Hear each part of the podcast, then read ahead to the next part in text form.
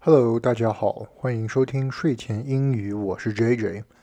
这周我们要继续学习 subject-verb agreement，就是主谓一致。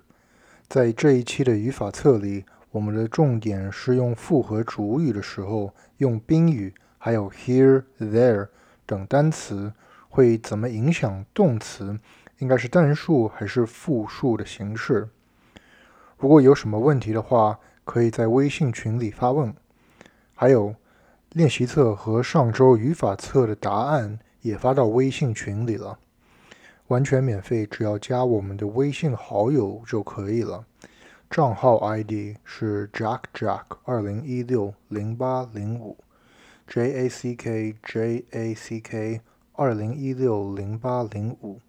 如果想加入的话，加我们的好友，然后发给我们一条短信，加注睡前英语。就可以了。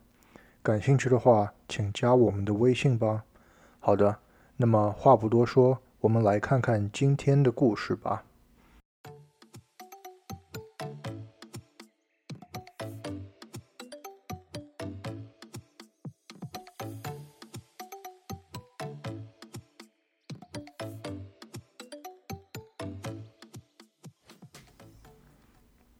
Where does this go? Ethan asked. holding up a pillow with a Transformers logo printed on it. 这个放哪里？伊森问。他手里拿着一个枕头，上面有着变形金刚的标志。It was Andy's favorite pillow, and he would always use it on the sofa when playing video games. 这是安迪最喜欢的枕头，每当他打游戏的时候，都会坐在沙发上用这个枕头。 Go ahead and put that in the front seat.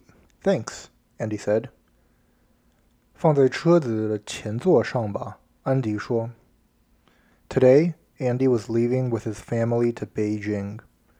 今天是安迪和全家去北京的日子。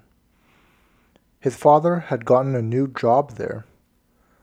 安迪的爸爸刚刚在北京找到一份新的工作。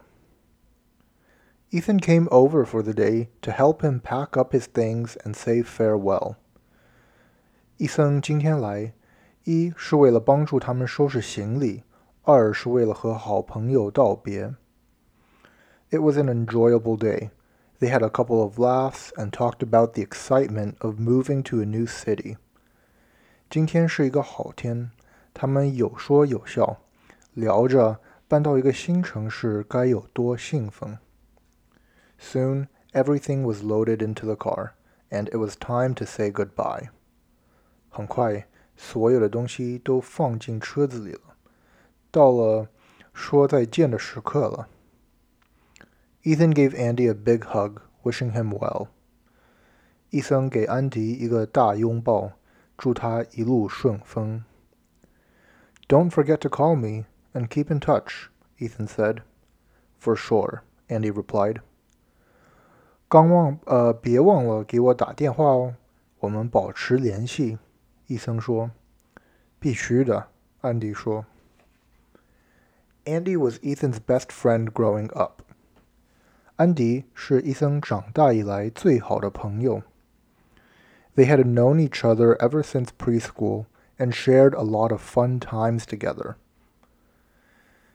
自从幼儿园，他们就相识了。一起经历过一些愉快的时光。They walked to school every day, played soccer together after school, shared lunches with each other, and were like brothers. 他们每天一起走到学校，一起踢足球、吃饭，就和亲兄弟一样。They had fun together and got into trouble together. 他们有福同享。 有难同当。Watching Andy leave Shanghai, Ethan's positive and happy demeanor all of a sudden turned sentimental. 看着安迪马上就要离开上海了，伊森愉快阳光的心情突然变得有点感伤。He didn't know how long it would be until they would see each other again, and for some reason, saying goodbye to his best friend was a bit sad. 下次再见也不知道是何年何月。这次和好朋友的道别居然有点伤心。As he walked home on his own, he wondered if Andy was feeling the same way. 伊森一个人走着回家，不知道安迪和他是不是想的一样。He knew that he would miss his friend. 他知道自己一定会想念自己的好朋友。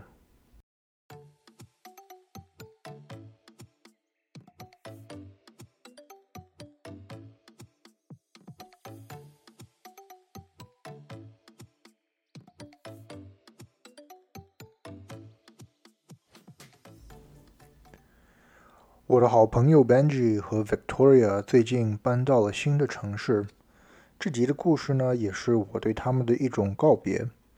在每个人的成长过程里，都会经历一下生离死别。时间不饶人，或早或晚，我们每个人都会有这么一天，要面对亲人的离开、朋友的告别。这种体验，其中的味道又甜又酸，又开心又难过。甜的、开心的，是因为我们曾经经历过那么多事情，同甘苦，共患难；酸的、难过的，是因为在接下来的人生，我们将要分道扬镳，不能一起同行了。人生的路很长，我们会遇到很多的朋友和老师，这些人都会陪我们走一段路。可是天下没有不散的宴席。每一段经历和交往都有告别的时候，我们要拿得起，放得下，不求天长地久，只愿曾经拥有。Ben and Victoria，感谢你们这五年以来的友情、关爱和帮助，祝你们在接下来的人生阶段一路顺风。好的，我们来看看今天的重点语句吧。今天我们要学的第一个单词。是 keep in touch，保持联系。keep in touch，保持联系。My good friend left for California today. I will miss him, but we will keep in touch. 我的好朋友今天要搬去加州了，我会想他，但我们还是会保持联系的。My good friend left for California today. I will miss him, but we will keep in touch. 我的好朋友今天要搬去加州了，我会想他，但我们还是会保持联系的。我们今天要学的第二个单词是 farewell，告别。farewell，告别。I am coming by today to say farewell。我今天是来告别的。 I am coming by today to say farewell。我今天是来告别的。好的，那么我们今天这集就讲到这里了，希望大家喜欢。如果想听更多的话，那么我们就下期再见吧，拜拜。